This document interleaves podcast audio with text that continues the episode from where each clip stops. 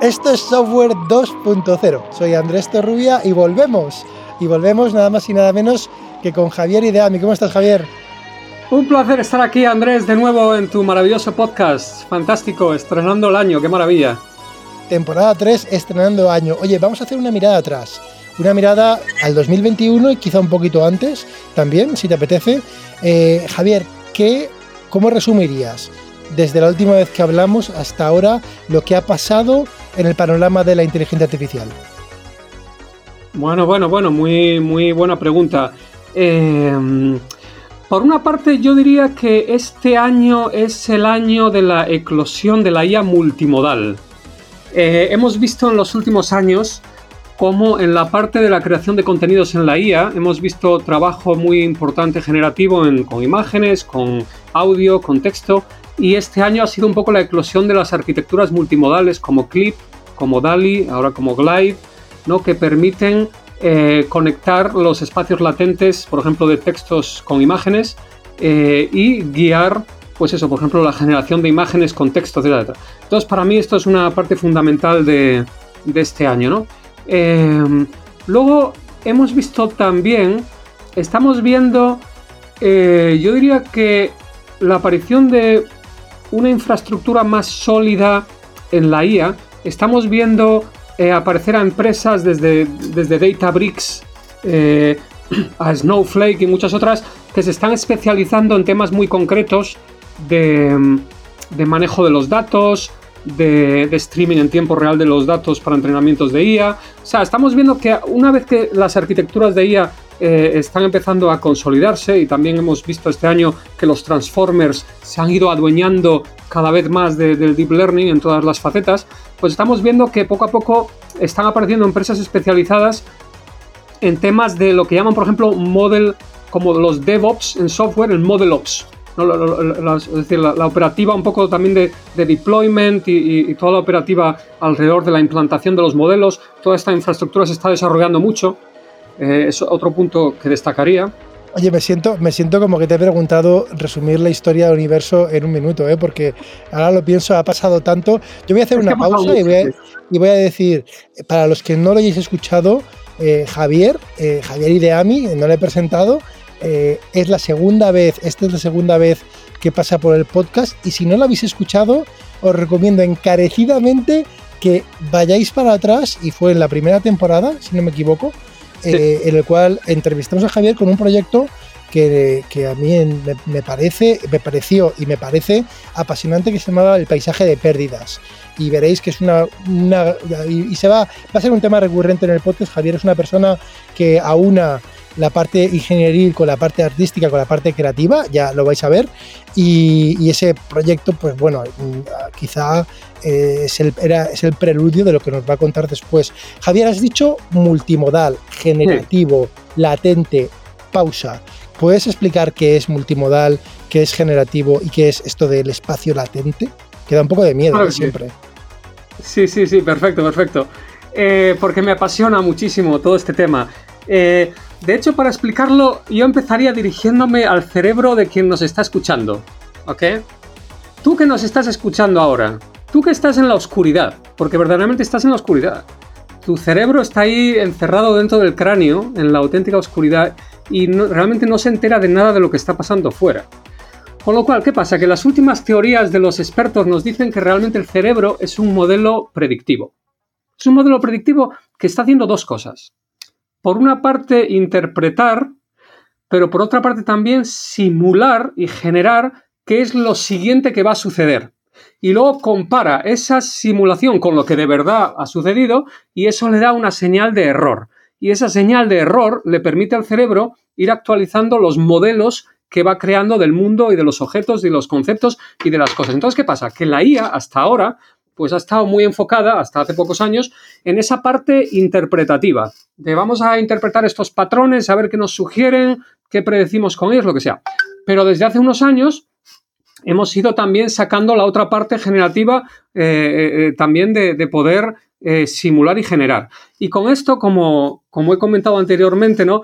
Nos vamos a. Cuanto más lejos avanzamos en esa complementariedad de la parte predictiva y generativa, Cuando más lejos vamos, más cerca llegamos de qué? Más cerca llegamos de volver a casa, coming home, de volver a nuestra propia esencia como seres humanos, a ese modelo predictivo que tú, el que nos escucha, tiene en el cerebro.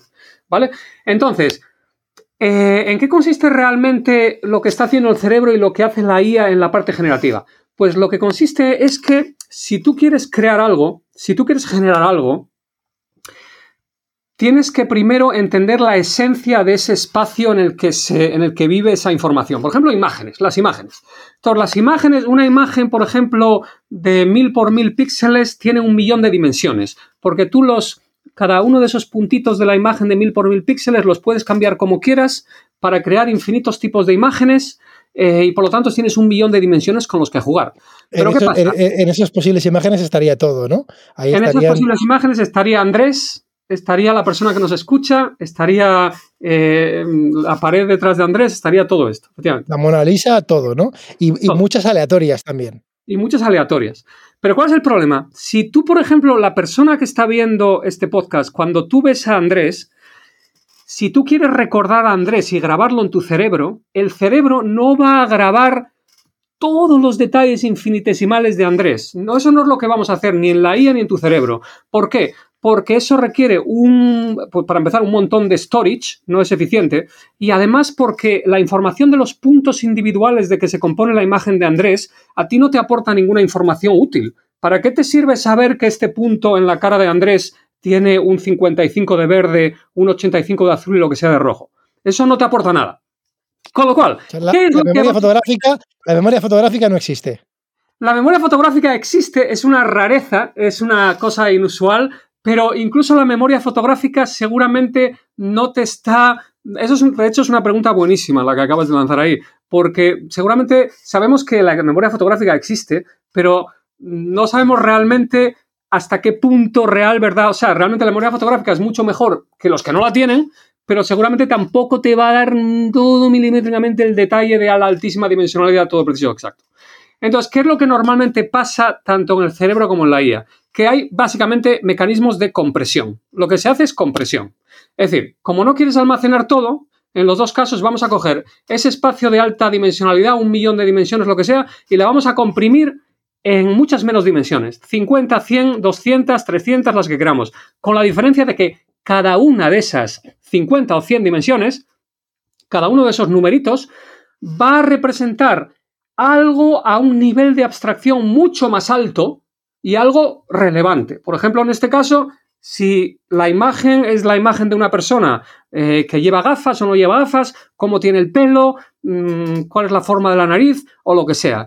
Y con esas 50, 100, 200 dimensiones, pues comprimes, eh, digamos, el espacio probabilístico que representa ese dominio de información. Entonces, esta es la razón por la que cuando tú ves una persona o ves algo y luego tienes esa memoria en tu cerebro, cuando tú luego recuerdas una persona o recuerdas un evento, en cierto sentido lo estás regenerando. Porque tú no te acuerdas exactamente de todos los detalles, no, en cierto sentido te estás volviendo a inventar esa realidad, porque tú estás cogiendo la compresión de esa información que está codificada y grabada en, eh, digamos, los patrones neuronales de tu cerebro, y estás inflándola otra vez, estás descomprimiéndola y regenerando, en este caso, la imagen de la cara de Andrés o tal, y pues dependiendo un poco de, de, cuándo recuperes esa memoria, vas a recordar a Andrés de una manera o de otra manera, pero y por eso muchas veces cuando recordamos una imagen nos cuesta, es casi como que se nos diluye, la recordamos, pero es como, eso es un poco lo que pasa. Estamos descomprimiendo ese punto con el espacio latente. Como bien dice Andrés, hay gente que tiene memoria fotográfica, luego mm, es lo más inusual, pero seguramente pues no sé exactamente a nivel fisiológico qué es lo que sucede, pero de alguna manera, pues esos procesos de compresión de compresión tendrán más fidelidad, ¿no? Pero al final es el mismo tipo de proceso. Entonces, en inteligencia artificial lo que hemos estado haciendo en estos años es entrenar redes de inteligencia artificial para que aprendan esos espacios latentes, para que aprendan los procesos de mapeo de la alta dimensionalidad a la baja de la alta dimensionalidad con bajo nivel de abstracción a la baja dimensionalidad con alto nivel de abstracción. Y una vez que aprenden ese mapeo, ese espacio latente, que aprendan también el mapeo inverso. De cualquier punto en ese espacio latente a la alta dimensionalidad. Y eso nos permite aprender espacios latentes de, entrenados con espacios de imágenes o acústicos o de texto, lo que sea. Y una vez que ya tienes esos espacios latentes aprendidos, pues eh, puedes coger un punto en el espacio latente que o bien corresponda a eh, una cierta imagen, una cierta melodía, una cierta frase, o bien sean aleatorios y inflarlos y descomprimirlos para generar eh, una imagen totalmente nueva, una melodía totalmente nueva o un texto totalmente nuevo. Y lo más bonito y por lo que nos apasiona tanto trabajar en la IA, repito, es porque esto es realmente lo que pasa también en nuestro cerebro y en nuestra mente. Recuérdalo, cuando tú ves algo y lo memorizas y luego te acuerdas de ello, estás regenerando otra vez desde a partir de la compresión, es decir, en tu cerebro es imposible que en tu cerebro, recuerda que tu cerebro, la función máxima que tiene como adulto, como niño tú quieres explorar, ¿vale? Pero como adulto tú quieres sobrevivir y quieres ahorrar glucosa, no quieres desperdiciar el combustible, luego quieres ser eficiente, luego quieres reutilizar los patrones que ya tienes grabados en tu mente. ¿Ok? Luego quieres ser lo más eficiente posible, por eso quieres crear compresiones muy eficientes en, los patrones de las redes neuronales. Luego lo que vas a hacer es reinventarte y regenerar eh, esas compresiones latentes que tienes en la memoria de tu cerebro. Eso es lo que vas a hacer. Eh, y bueno, y eso nos lleva, para terminar con esto, a que es todo un, un modelo predictivo que combina el simular, el inventar y luego compararlo con lo que sucede para generar una señal de error que luego podemos hablar más adelante de qué pasa con esa señal de error que es muy interesante. ¿Y multimodal por qué? ¿Por qué lo de multimodal? Vale, perdón, perdón, sí, multimodal, muy importante. Uno de los temas importantes es que tu cerebro humano, vais a ver que voy a hablar todo el tiempo de IA y de la mente porque una de mis grandes pasiones en los últimos tiempos es eh, la neurociencia conectada con la IA. Bien, cuando tu cerebro, tu cerebro, en, el neocórtex de tu cerebro, hay 150.000 columnas corticales.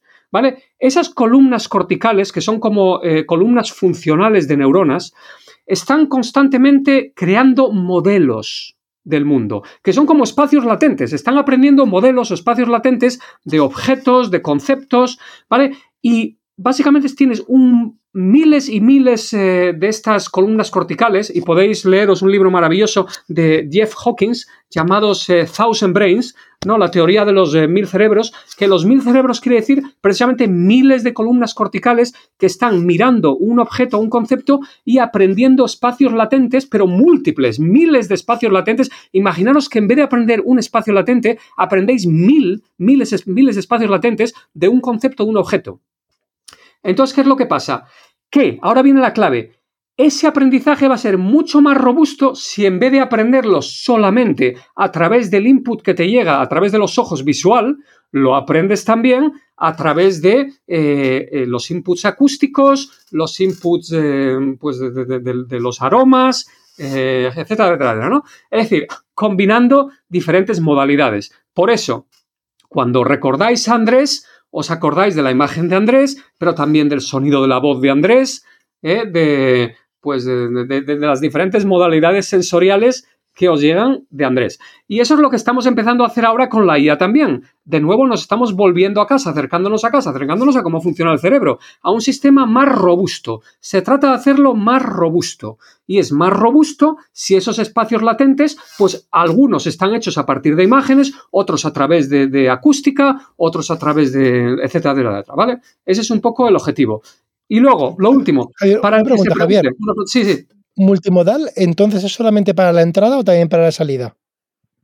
Ah, muy bueno, para los dos. Esto es muy bueno porque, por ejemplo, si pensamos en imágenes, vosotros pensar que cuando veis la imagen de Andrés, veis la imagen de Andrés, eso es una entrada que se codifica y enriquece vuestros espacios latentes. Pero luego vosotros podéis estar por la noche y podéis estar pensando, oye, ese podcast que escuché de Andrés, software 2.0 eh, es increíble y entonces veis la imagen de Andrés en vuestra cabeza, ¿vale? Acabáis de generar la imagen de Andrés. Van las dos direcciones, pero lo mismo con, con la acústica. Escucháis una música, un concierto de música, eh, los, los estáis recibiendo, pero luego por la noche lo recordáis y regeneráis esa música en vuestra cabeza. Luego es multimodal en las dos maneras y, por supuesto, simultáneamente podéis estar viendo a la, a la persona que interpreta la música y escuchando la música al mismo momento, luego multimodalmente percibiendo y regenerando. Y no solo es multimodal, sino que el cerebro es multimodal y...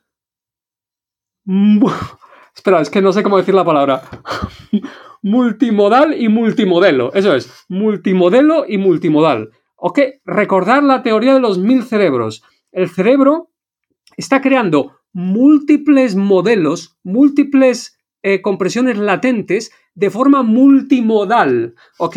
Multimodelo multimodal y la IA se está dirigiendo hacia lo mismo, ¿vale? Se estamos dirigiendo, una vez que ya hemos dominado y ahora todos somos Transformers por todos lados, estamos contentos con el maravilloso Transformer, etcétera, ahora vamos ya a sofisticarnos, a volver más a casa, vamos a hacerlo multimodal y con el tiempo todavía no, pero también Vamos a ver, el multimodelo es el ensembling de toda la vida. El ensembling de toda la vida es el multimodelo, ¿vale? Lo que pasa es que hay una gran diferencia, que es lo que está intentando hacer también eh, algunos de los, de los top de IA.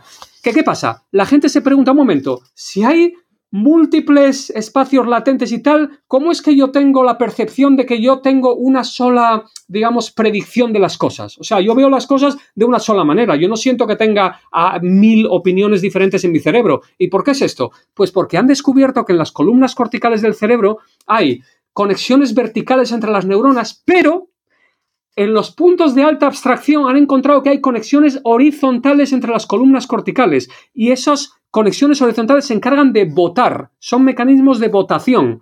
Luego, en los altos niveles de abstracción, las columnas verticales votan entre ellas para alcanzar un consenso. Y lo que tú percibes eh, eh, en la vida es el consenso. Luego, y esto lo que hace es que sea muy resiliente el cerebro, porque si se te jode una columna cortical o se te fastidia parte del cerebro, el consenso se mantiene. Luego, en la IA vamos en esa dirección. Vamos a hacerla multimodal, que ya la estamos empezando a hacer, y esos mecanismos de ensembling los vamos a hacer más sofisticados para que sea multimodelo, pero con mecanismos de, consenso que permitan que sea súper robusta, eh, digamos, las arquitecturas, para que si se rompe parte de ella, eh, se mantenga el consenso. Y esto conecta también con el sparsity, ¿no? con la esparsidad el hacer que la densidad de los parámetros de las redes sea mucho menor, que haya muchos huecos, ¿no? Sparsity, sparsity eso hace lo mismo, que si, se te, si tienes obviamente eh, fallos en parte de, los parámetros, no, afecta al resultado final también, etcétera.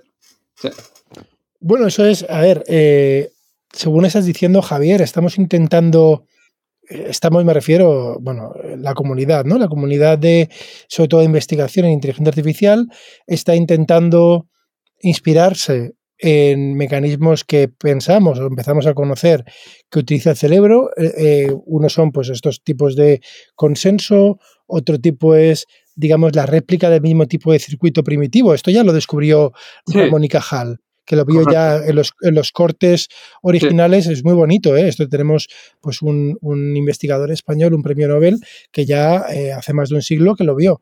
Eh, y, y, luego has dicho también el, has dicho lo del sparsity, ¿no? El sparsity significa que en lugar de estar todo encendido, todo, digamos, lleno de información, en realidad, en un momento dado hay muy pocos, digamos, si fueran muchas bombillas, habría muy poquitas encendidas en un momento dado. Casi todas están apagadas. Y esto quizá tenga que ver también con el bajo consumo del cerebro comparado con la, con una tarjeta gráfica, incluso de andar por casa, pues consume cientos de vatios, ¿no? Con lo cual, y el cerebro consume menos de 100 vatios.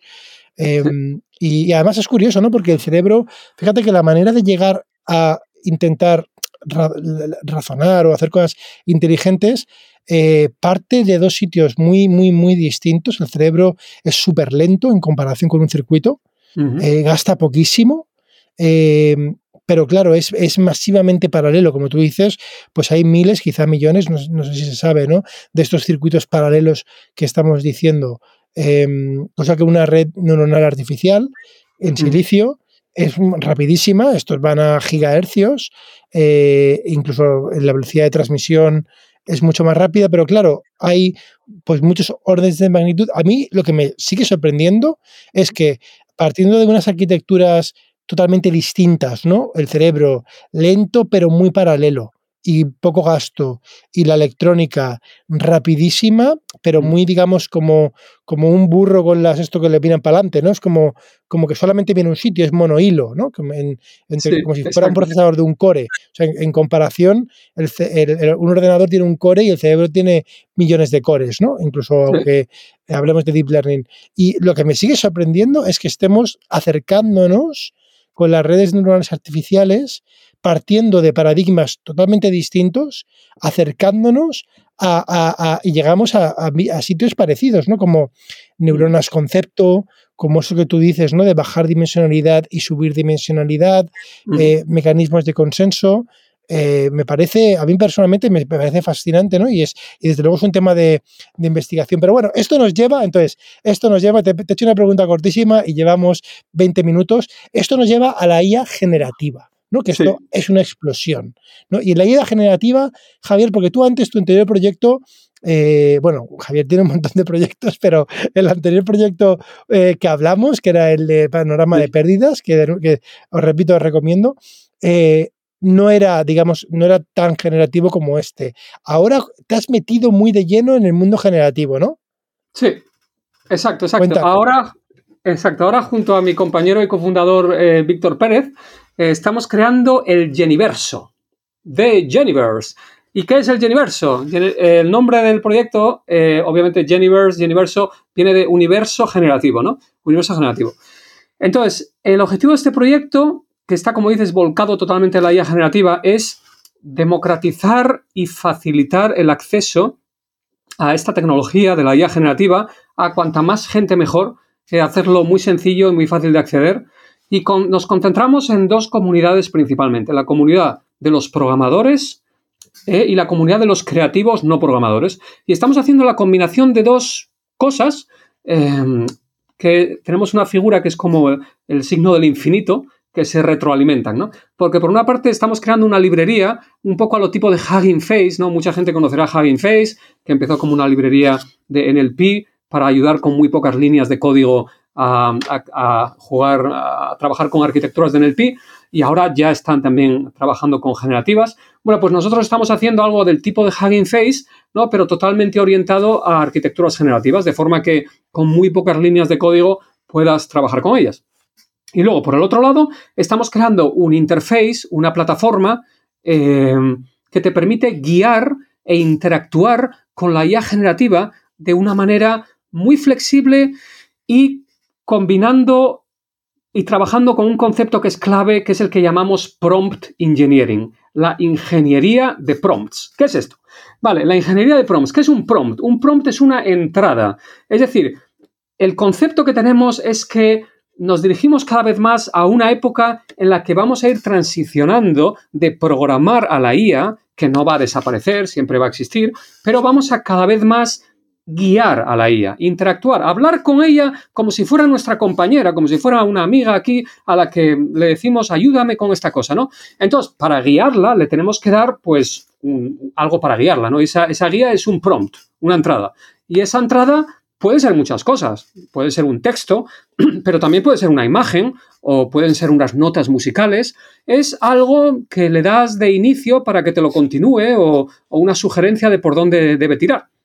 Entonces, estamos creando una aplicación, un interface, pues bastante sofisticado, eh, que es como una especie de universo, por eso es de Geniverse, porque es como un canvas eh, infinito por donde te puedes mover eh, y en el que tú puedes interactuar además con múltiples modelos, ahí viene también los múltiples modelos, diferentes tipos de modelos de IA, desde el BQGAN, ahora el Glide que acabamos de añadir, eh, y muchos otros que se irán añadiendo.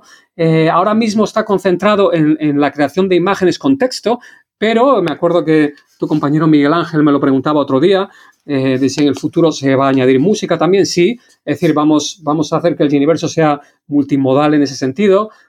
Y bueno, te permite, pues básicamente guiar a la IA eh, ir creando tus eh, generaciones y luego trabajar con ellas en este eh, universo muy flexible, poder compartir los universos con otras personas, etcétera, Entonces, en, esta misión estamos a tope. ¿Y está, está, se puede acceder al, al Geniverse ya? Bueno, pues el, estado actual es que tenemos una primera versión alfa creada que ahora mismo está siendo accedida solo por un círculo cercano, pero ahora mismo estamos terminando la siguiente alfa, o la podríamos llamar ya una prebeta, ¿no? que vamos a lanzar ya públicamente, abierta a todo el mundo, eh, muy probablemente en enero o en febrero. O sea, digamos que podemos estar a semanas del primer lanzamiento oficial del Geniverso y bueno, tengo muchas ganas de, que lo abramos ya todo el mundo porque, bueno, porque os puedo decir que, o sea, ya hay herramientas, ¿verdad? Por ahí bastantes ya, cada vez aparecen más para que la gente genere, por ejemplo, imágenes con texto, pero la diferencia un poco de la que estamos creando nosotros es que es, eh, digamos, un interface muy minimalista, muy simple, pero al mismo tiempo muy potente y muy flexible de usar, que te puede permitir eh, trabajar, digamos, de una forma muy profunda con la IA e interactuar, e interactuar con ella de una forma muy profunda. Eh, los que queráis estar al tanto, el web es geniverse.co, o sea, Geniverse como G-E-E-G-E-N i V-E-R-S-O.co, ¿no? Y ahí podréis estar al tanto del lanzamiento. Javier, la pregunta que todos se hacen y nadie se atreve a preguntar. ¿Tiene, algo que ver, ¿Tiene algo que ver con el metaverso, el Geniverso? Porque encima has dicho que el símbolo es como un infinito, que es el logotipo de Meta. no, no tiene nada que ver. No tiene nada que ver absolutamente. Es más, eh, durante la creación del Geniverso estamos hablando con mucha gente porque, obviamente, para recibir feedback, ideas, etcétera, etcétera, casi podríamos pensar que, vamos a ver, para empezar el metaverso, yo os voy a ser sincero, no entiendo muy bien todavía qué va a ser el metaverso o dónde está el metaverso. Yo, por ejemplo, en el mundo de los NFTs ahora hablo con mucha gente y estamos haciendo también temas con los NFTs y todo, y, pero no, nadie tiene muy claro qué va a ser el metaverso, dónde va a estar el metaverso. Es todo un poco ambiguo en ese sentido. Eh, para mí, para nosotros el Geniverso no tiene nada que ver con el metaverso. El Geniverso va a ser un poco como pico y pala. Nos lo podemos imaginar como una herramienta pico y pala que quizás se use en lo que vaya a ser el metaverso que no se sabe qué va a ser. O sea, va a ser un poco como, pues eso, una herramienta de comunicación e interactividad con la IA generativa que luego se podría usar dentro de un metaverso, por ejemplo. O sea, dentro del metaverso, tú para crear cosas con la IA generativa podrías usar el Geniverso para comunicarte con ella y de forma rápida crear cosas para usarlas en el metaverso, por ejemplo. A ver, me voy a aventurar, a hacer un símil un poco, un poco eh, todavía no existe, digamos, el, arte, ¿vale? Sofisticado de la humanidad y tú estás con tu socio haciendo las acuarelas del futuro arte. ¿Voy encaminado? Eh, sí, sí, vamos a ver, eh, lo, podemos ver por ahí, lo podemos ver también de que de la misma manera que pensamos que los, toda persona que quiera ser creativa, sea programador o lo que sea, puede usar cualquier herramienta para ser creativa. Puede usar un pincel, puede usar el Photoshop o puede usar lo que sea. Pues imaginémonos que un Geniverso es como si fuera cualquiera de estas herramientas, pero un poco más sofisticada. O sea, en vez de, en vez de estar con el Photoshop o con lo que sea, eh, menú, no sé qué, no sé qué, va a ser más como una conversación con la IA va a ser más como estar con tu compañera IA, hablando con ella, oye IA. Y de hecho, eh, el otro día os lo contaba en el máster, esta experiencia que tuve, ¿no? Eh, el Geniverso se puede acceder desde un portátil, pero también desde el teléfono móvil. Yo tuve una experiencia emocionalmente muy, muy bonita la primera vez que accedí a nuestro Geniverso desde el teléfono móvil, porque iba por la calle, iba por la calle con el Geniverso y literalmente era en mi teléfono móvil decirle a la IA, oye IA, eh, créame una imagen que tenga que ver con un bosque donde se encuentran unos elefantes de no sé qué. Y entonces la, la ponía, la IA decía, se ponía a trabajar la IA y yo olvidaba el teléfono móvil y seguía por la calle viendo cosas, entraba a una tienda y de vez en cuando miraba el móvil a ver qué estaba creando la IA y era como, wow, qué cosa tan bonita. Entonces hay un botón con el que puedes ir eh, capturando las cosas que te gusta que está haciendo la IA. Vale, IA, ahora créame otra cosa. Y esa sensación de ir por la calle, como con tu pepito grillo, como con tu genio creativo aquí en el hombro, con el que vas dialogando, oye, ahora créame esta cosa, y ah, esta me la guardo, oye, ahora créame, y mientras tanto tú sigas con tu vida, entras en una tienda y tal. Esa es una sensación maravillosa. Esa es una sensación increíble. Entonces es como tener una herramienta, pero ya es más que una herramienta, es una compañera, como la película de Her. No nos olvidamos, nos acordamos de la película de Her. Estamos dirigiéndonos más a eso, ¿no? A crear, que obviamente no es como la película de Her, pero bueno, es poco a poco vamos en esa dirección, a tener a compañeros con los que vamos a, a estar interactuando como si fueran amiguitos. Entonces, a día de hoy, entonces, a día de hoy tú ya puedes interactuar con la IA generativa eh, alguien que no sea desarrollador de código, ¿no? que no tenga nociones de programación en lenguaje coloquial, y le puedes decir esto, le puedes decir, eh, oye, igual no hace falta decirle, oye, que no lo sé, ¿no? Le puedes decir, eh, genérame un paisaje donde se erigen unos, un castillo rosa, ¿no? Y, ¿Sale algo de eso o no? ¿Saldría algo? Totalmente, totalmente. Le dices, genérame, como dices tú, del, Castillo Rosa, ¿no? Eh, y te lo, te lo, va generando. Y lo que puedes hacer es, eh, tú puedes controlar, o sea, tú puedes dejar que la IA trabaje y puedes dejarla que añada más o menos detalles, puedes probar varias veces para crear diferentes versiones de ello, puedes usar diferentes arquitecturas generativas que tienen diferentes estilos etcétera, etcétera. Y luego también en el Geniverso vas a poder usar presets. ¿Por qué esto es importante? Porque todos sabemos que cuando queremos guiar a alguien, eh, eh, es difícil tener un lienzo en blanco delante de ti o una página en blanco y que se te ocurra algo, ¿no? Entonces también vas a poder tener presets que te van a ayudar a que se te ocurra un prompt interesante para guiar a la IA, ¿vale? También. Eh, pero sí, esto ya funciona y funciona muy potentemente. Vamos a tener también upscaling. ¿Qué significa el upscaling? Que tú a lo mejor produces una versión en baja resolución y luego utilizas también inteligencia artificial para aumentar la calidad y la resolución de la generación. También. Para producir un resultado de mucha más fidelidad. Oye, Javier, estás hablando de cosas y, y quizá la audiencia conozca un desarrollo reciente de OpenAI que se llama DALI. Em, ¿Puedes comentar esto de DALI qué es y cómo encaja, si es que encaja de alguna manera, con el Geniverso? Sí, totalmente. Es decir, en el, Geniverso eh, utilizamos diferentes arquitecturas generativas. Hemos usado una que es el Mini DALI, que es como una versión más comprimida de del DALI, ¿no? Eh, hemos utilizado el Clip, ¿no?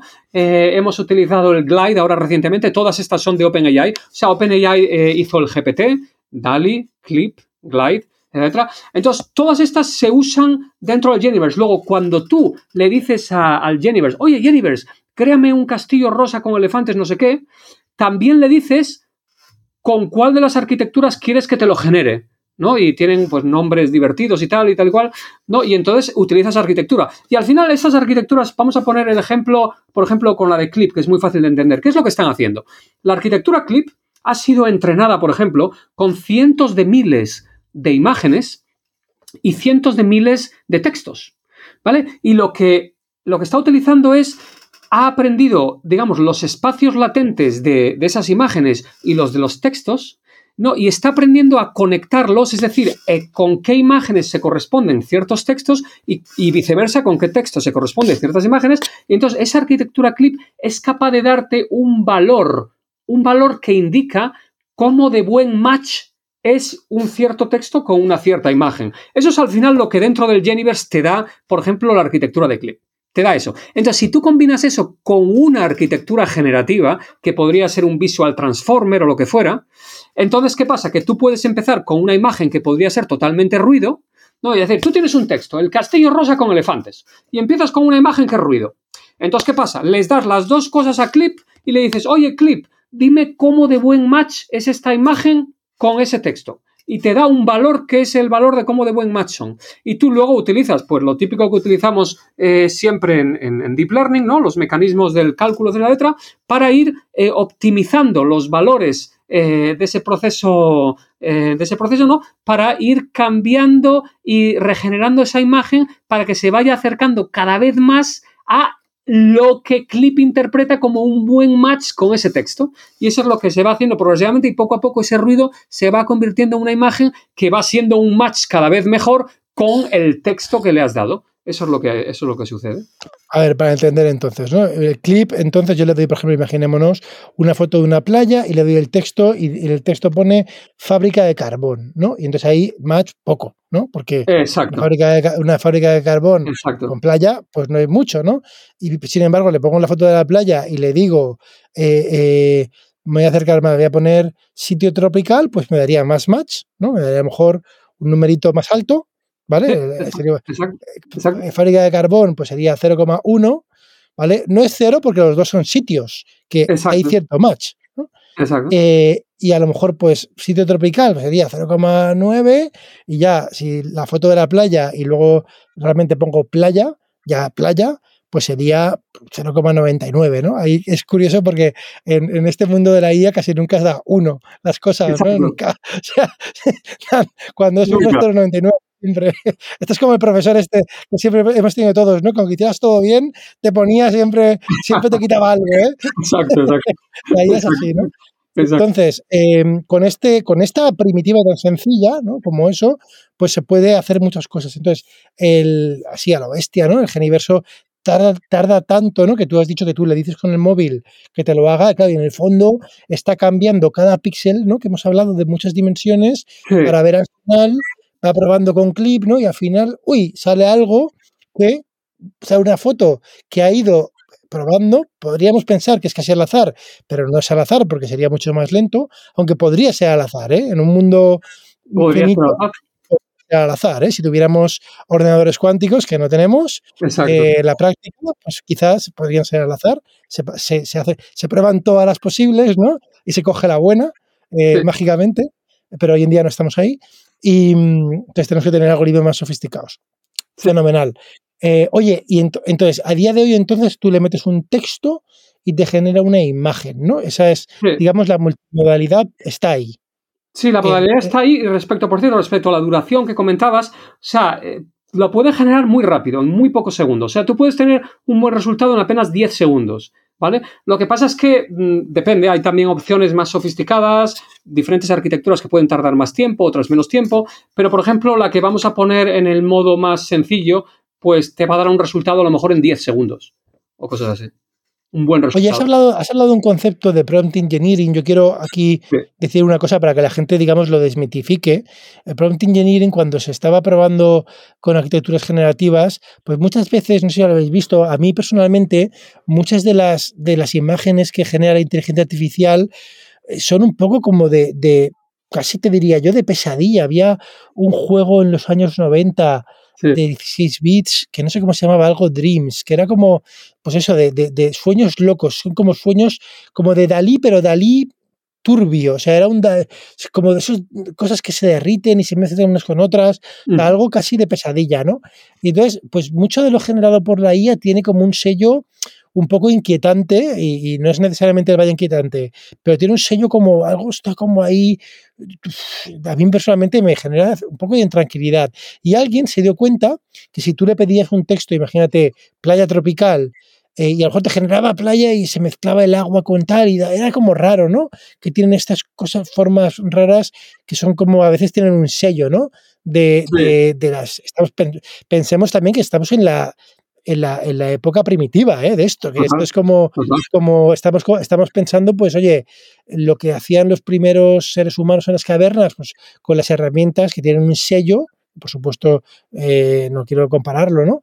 Eh, y esta herramienta pues tiene su sello, tiene sus, sus atributos y sus artificios, buenos o malos, pero ahí están. pero alguien se dio cuenta que si ponía la palabra Unreal, Unreal Engine, sí, fíjate, exacto de repente ya las fotos que generaba la IA salían con muy buena calidad y mucho mejores, ¿no? Y esto es esto del prompt engineering que has comentado antes, ¿no? Que, que, simplemente es como añadir algo, ¿vale? Que, que, estas redes entienden muy bien y ya las dirigen a un estilo. Esto, por ejemplo, a una persona sería, oye, hazme un boceto de playa. Entonces, fíjate que la palabra boceto cuando alguien te dice boceto, tú ya entiendes que es un boceto, pues que es un pequeño con un lápiz, ¿no? No, es una foto fotorrealista de playa. Sin embargo, si le dices, oye, quiero una playa fotorrealista y quieres una foto, ¿no? Entonces, eh, el, prompt engineering tiene que ver con esto o va más allá? ¿Tienes ejemplos de, tus mm. truquitos que te has encontrado de prompt engineering? Sí, sí, por ejemplo, otro truco muy. el, que has puesto es muy conocido, es muy bueno, el de Unreal Engine, efectivamente. A ver, esta es una de las razones por las que el prompt engineering es tanto arte como ciencia. Y yo he dicho en muchos sitios que yo veo que en el futuro va a haber un trabajo que va a ser el de ingeniero de prompt. Porque en el futuro vamos a tener que interactuar con la IA y dirigirla de esta forma, de una forma como nos comunicamos con los demás. Y los que tengan ese conocimiento profundo de cuáles son las mejores sutilezas, los trucos para alcanzar cierto tipo de resultados. Eso va a ser una sabiduría y va a ser un arte y va a ser una intuición. las personas que son persuasivas con otras personas, pero hay que ser persuasivo con la IA. Exacto. Y a lo mejor si, metes la pata puedes causar una catástrofe. Eh, o sea, vete tú a saber lo que podría pasar. Otro truco que os, voy a comentar es, por ejemplo, uno que, hemos estado poniendo también en nuestros presets es, si tú pones trending on, trending on and splash, trending on ArtStation, ¿vale? Es como de moda en, o sea, un, añadido, tú pones, por ejemplo, castillo de no sé qué o playa de no sé qué, y luego pones, está de moda en... Em, eso, pues eso, ArtStation o Unsplash o tal, y eso te cambia completamente la generación y te la hace como de muy alta calidad, del mejor trabajo de esa plataforma. Por ejemplo, si pones en Unsplash, te la hace más como fotografía. Por ejemplo, como fotografía. Si la pones en, en Behance, Behance, por ejemplo, eh, o ¿cómo se llama este? La otra plataforma esta creativa, no me acuerdo. Bueno, ArtStation, una de estas, Driver, pues te lo hace como el trabajo más top de esas plataformas y tal. Y eso, Javier, ¿eso por qué ocurre? Eso ocurre porque obviamente plataformas, eh, arquitecturas como Clip han sido entrenadas obviamente con estas cientos de miles de imágenes y de textos y, dentro de todo ese contenido con lo que ha sido entrenado están todas estas imágenes de, estas plataformas, de Unreal Engine y de Unsplash y de ArtStation y tal. Y, y bueno, pues entonces cuando tú incluyes Unreal Engine o ArtStation, estás empujando la IA a que dentro del espacio latente se dirija al, grupo, ¿no? Donde sabemos que estos espacios latentes, las cosas que son similares entre ellas, están más cerca las unas de las otras dentro de estos espacios. Entonces la estás dirigiendo a que se enfoque a esas partes del espacio que se corresponden con esa plataforma, realmente. A, mí me gusta pensar a veces que hay, hay, gente, digamos, que antropomorfiza mucho la inteligencia artificial, ¿no? Pero esto es como si, como si hubieran unos extraterrestres, ¿no? Ahí eh, muy lejanos y están escuchando todo lo que hace la humanidad y no entienden nada, pero hay gente que oye en la radio. ¿no? Y entonces oyen ven ondas, ¿vale? Ellos, y fíjate, no tienen a lo mejor ni siquiera noción del sonido, no tienen, estos extraterrestres no tienen orejas, ¿vale? No tienen, no, pero ven, en las ondas, ¿no? las ondas.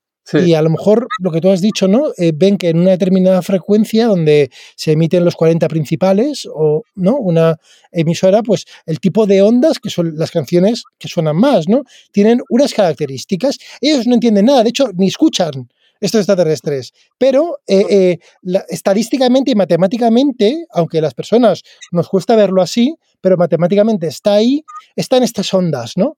Entonces, eh, yo, ¿crees que hay algo así de esto?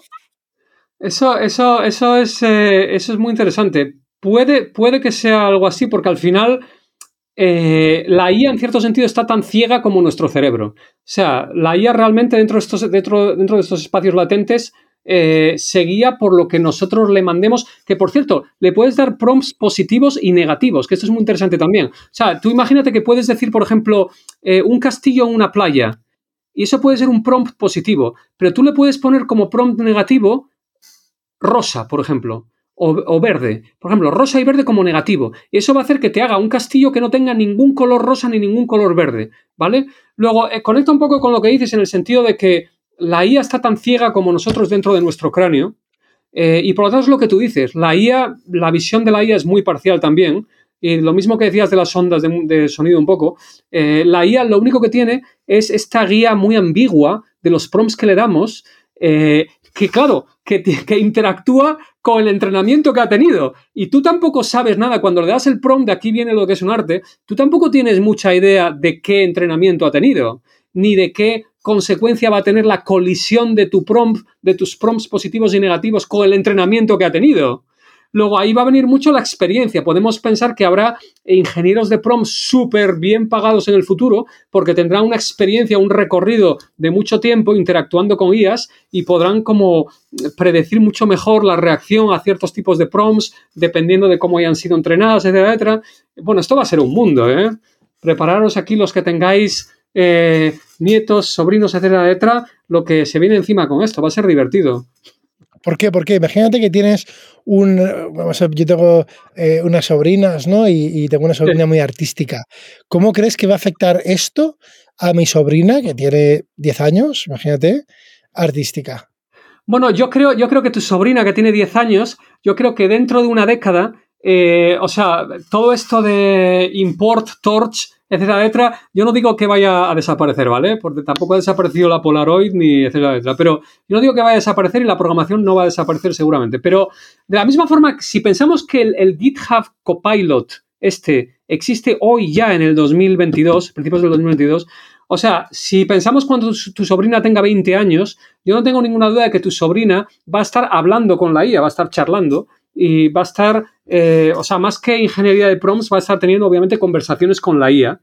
Lo que pasa es que eso va a ser tu sobrina que va a estar teniendo conversaciones con la IA, pero luego vamos a tener profesionales que se encarguen de interactuar. Por ejemplo, vamos a tener a IAs que estén a cargo del sistema de transporte de una ciudad a IAs que van a estar a cargo de cambios en, en, la red eléctrica de un país o lo que sea, y habrá profesionales que se comuniquen a través de prompts con estas IAs y que interactúen con ellas y que tendrán que ser muy expertos para no meter la pata con sus prompts. Obviamente habrá fail safes, obviamente va a haber una transición, ¿no? Donde habrá supervisión, lo mismo que los radiólogos ahora, ¿no? Que la IA da una predicción y la supervisión y luego decide el humano. Pero bueno, poco a poco la IA irá adquiriendo más autonomía y tal. Y bueno, será un arte esto. Pero bueno. tú eres, emprendedor, yo también soy emprendedor, y yo creo que como, emprendedores tenemos que tener, es casi, eh, creo que viene con el, con el atributo que ser optimistas, ¿vale? Pero con el mundo, con lo que has escrito, yo, yo percibo que hay pues una parte, no sé si importante, pero desde luego vocal de la sociedad que no es tan optimista con la inteligencia artificial, ¿no? Eh, recuerdo hace poco con la serie esta del calamar, ¿no? El juego del calamar en Netflix, el gremio de los que hacen los, los, el intérprete y el doblaje, específicamente los subtítulos, eh, y hubo bastante polémica porque eh, estamos hablando de IAs primitivas, ¿no? Pero que se utilizan, o al menos se utilizaron para esta, para esta serie, ¿no? Y hay declaraciones, pues, como digo, bastante, em, bastante acaloradas de, que no querían, de que decían cosas como que un algoritmo nunca podía hacer su trabajo, ¿no? Y tú estás hablando de que un sistema de inteligencia artificial, pues digamos que gestionará el tráfico de una ciudad y hay una persona guiándola con prompts.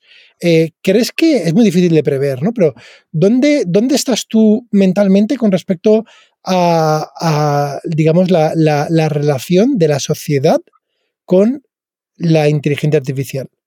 Muy bien, sí, una pregunta muy profunda y muy importante. A ver, siendo realista, por supuesto, yo quiero clarificar que me imagino que el humano siempre va a tener la última palabra, es decir, que habrá IAs a las que se les pida su, digamos, su hipótesis o su predicción o su decisión sobre temas de todo tipo, ¿no? Pero que el humano estará siempre supervisando y tendrá la última palabra. Lo que pasa es que, bueno, eh, ciertamente su autonomía podrá irse incrementando. Pero ahora tu pregunta que es fascinante. Eh, yo en una conferencia de IA dije, eh, utilicé el título en el título este mantra que es más tiempo para lo más humano. O sea, hay, hay gente con visiones muy catastrofistas sobre la IA. Mi visión es más optimista.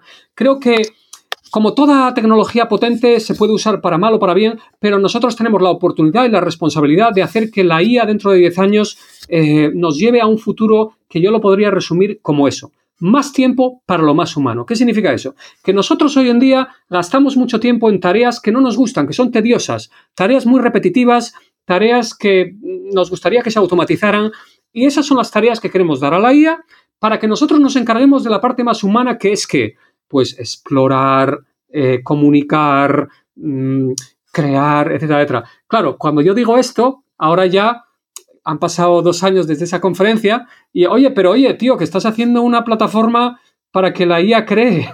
¿Qué es esto de que el futuro más tiempo para lo más humano? ¿Va a quedar algo para los humanos o qué? Y tal.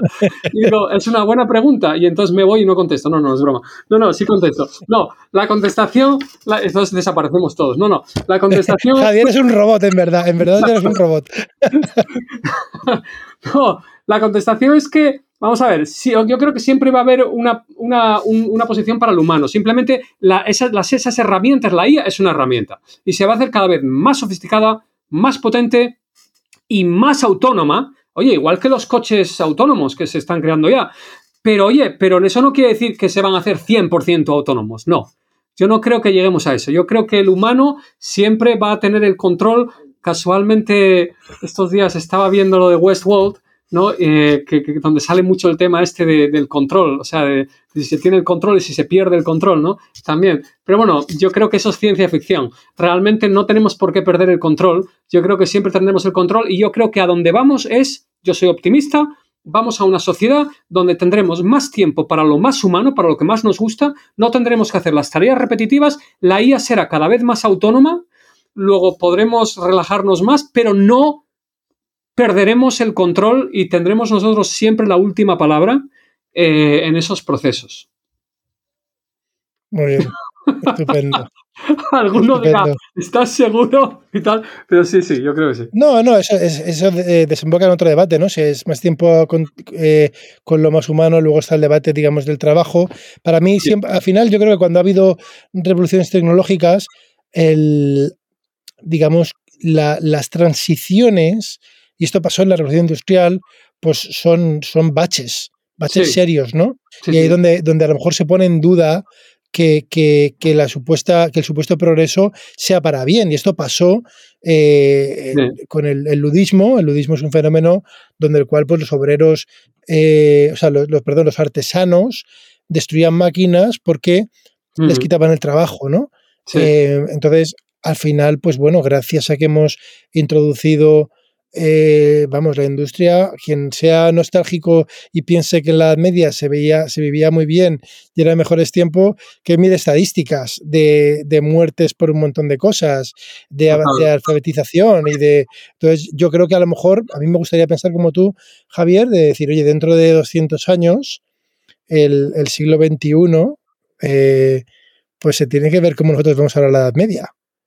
Eso es lo que me gustaría. Bueno, bueno, de hecho, bueno, es que de hecho yo pienso que yo pienso que va a ser así totalmente. O sea, yo pienso que, sinceramente, si hoy en día pensamos en nuestra relación con todo, con la tierra, con la naturaleza, con la comida, con los animales, eh, si ya pensamos en el tabaco que ya está pasando, o sea, todo este tipo de cosas, yo no tengo ninguna duda que dentro de 100 años, cuando miren atrás, nos van a considerar medio bárbaros. Yo no tengo ninguna duda de esto. Yo tampoco creo que nos deberíamos echar la culpa a nosotros porque nosotros somos hijos de lo que somos. O sea, venimos de en una, es una línea de evolución. Y, yo siempre he dicho, y sabéis, todos sabéis que hay estudios de esto, que cada día tomamos unas 30.000 decisiones y no somos, o sea, somos conscientes de apenas un, no me acuerdo de qué era, un 0. algo por ciento. O sea, vivimos en semipiloto automático casi todo el tiempo. ¿Vale? Entonces, eh, es lo que es. Pero yo no tengo duda de que eso va a ser así, no tengo duda. Entonces, soy optimista hacia el futuro, pero tienes mucha razón en una cosa que es que, por supuesto, el campo de la ética en la IA es importantísimo. Eh, puede haber muchos baches. Eh, el hecho de que la IA se coma muchos trabajos puede causar muchos problemas y esto es muy serio y la parte ética de la IA es muy importante. A, ver, los más positivos dicen que lo que debería pasar es que la IA, automatizando todo esto, produzca, mucha más riqueza y esa riqueza se usa, se use para dar, digamos, un salario fijo un mantenimiento fijo a todos los humanos, básicamente. Esa es un poco de la, una de las teorías que hay. Es decir, de tanta riqueza que esta automatización cree, pero claro, ¿qué es, ¿cuál es el problema? Que eso va a depender de quién, mucho de los políticos. Y los políticos de hoy en día, esperemos que una cosa que cambie hacia el futuro es que dentro de 100 años, cuando miren a los políticos de hoy en día, se horroricen. Espero, eso sería una buena señal de que quizás los sistemas de gobierno del futuro eh, no sé cómo serán, pero ojalá sean, sean mejores que lo de hoy en día, porque claro, hoy en día el, gran problema es que, por lo menos es la experiencia que yo tengo, eh, la gente que yo conozco, que serían los que me encantaría que guiaran esa transición, por ejemplo, gente como, gente como tú, Andrés, o sea, que guiaran esa transición hacia el futuro de la IA, nunca van a ser los que van a estar en el poder, nunca. Entonces, ese es uno de los grandes problemas de los sistemas de, poder y de gobierno de hoy en día. Entonces, dependemos mucho de eso, por desgracia, y puede haber grandes baches causados por esa capa intermedia de los mecanismos de, los que controlan al final la manija. No solo de eso, si nos metemos ya en la educación y en los sistemas de educación, ya apaga y vámonos. O sea, o sea, eso es otra cosa. Cuando en el futuro miren cómo funcionaban los sistemas de educación en el siglo XX y XXI, se querrán tirar por la ventana. Eso ya es otro tema también. Vamos. ¿Qué, recomendarías ahora a, un chico una chica de 16 años ¿vale? que está estudiando y está pensando en qué carrera va a estudiar? Con, lo que ves tú de la IA multimodal. Y fíjate que hemos hablado del pasado. Yo creo que ni tú ni yo nos atrevemos a hacer previsiones a cinco años porque me parece que está totalmente fuera de nuestra imaginación, ¿no? Hacer cualquier tipo de previsiones.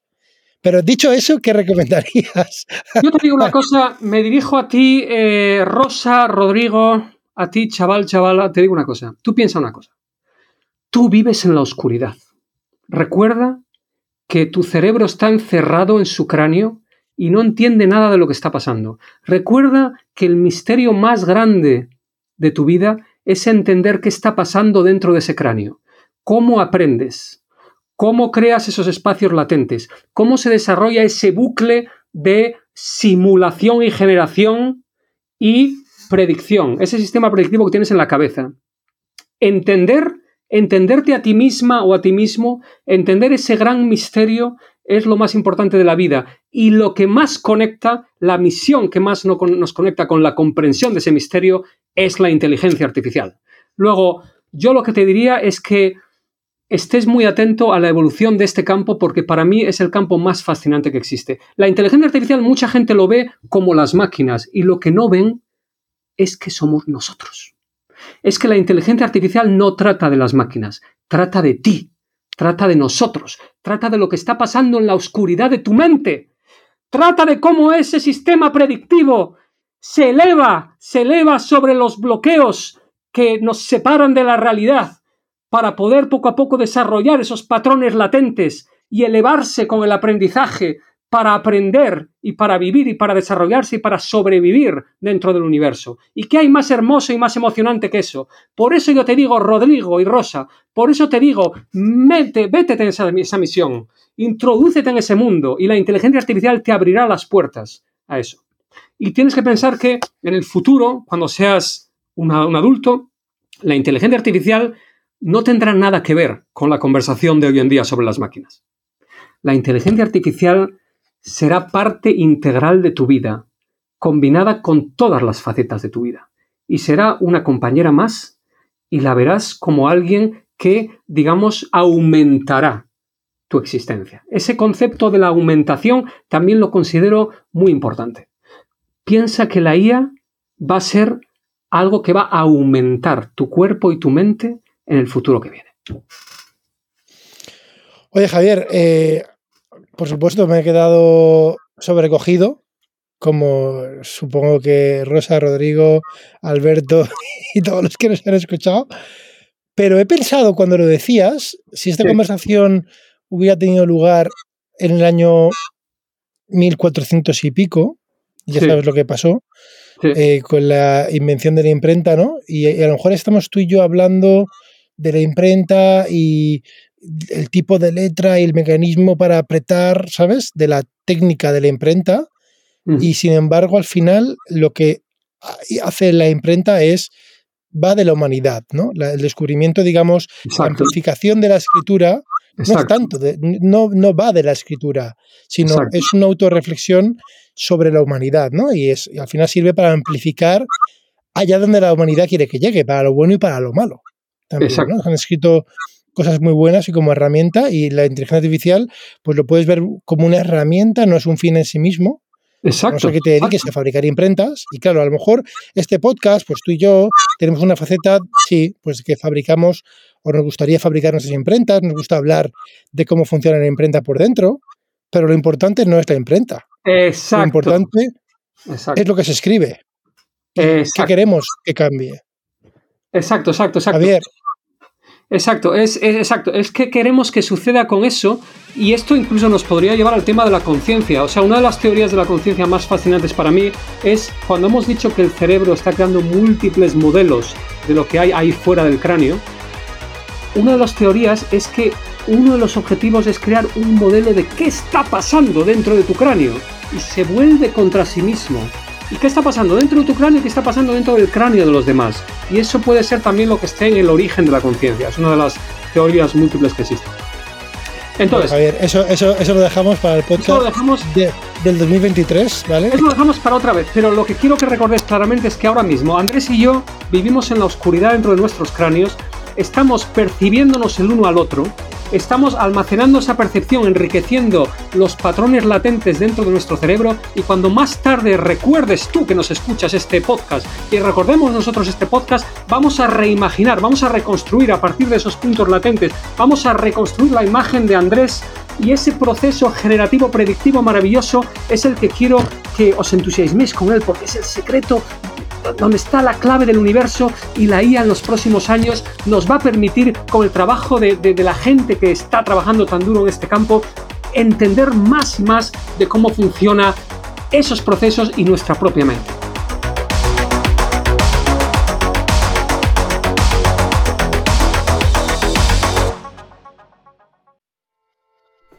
Noticias de última hora. Congestión masiva de tráfico en el centro de la ciudad.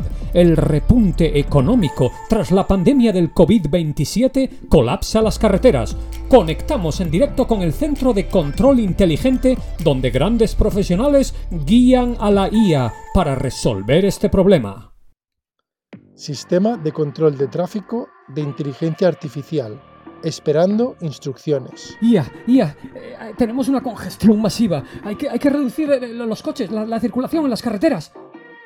IA. Sistema, Sistema de control de, tráfico, de tráfico, inteligencia, artificial, artificial, esperando, esperando instrucciones. Vale, ya que tengo que decirte el prompt claro. Vale, vale. A ver, IA, reduce la circulación de coches en las carreteras de la ciudad. ¿Cómo de rápido desea reducir la circulación de coches? Pues lo más rápido posible, IA, lo más rápido posible. ¿Estás seguro? sí, carajo, IA, que sí, que esto corre prisa. Orden confirmada.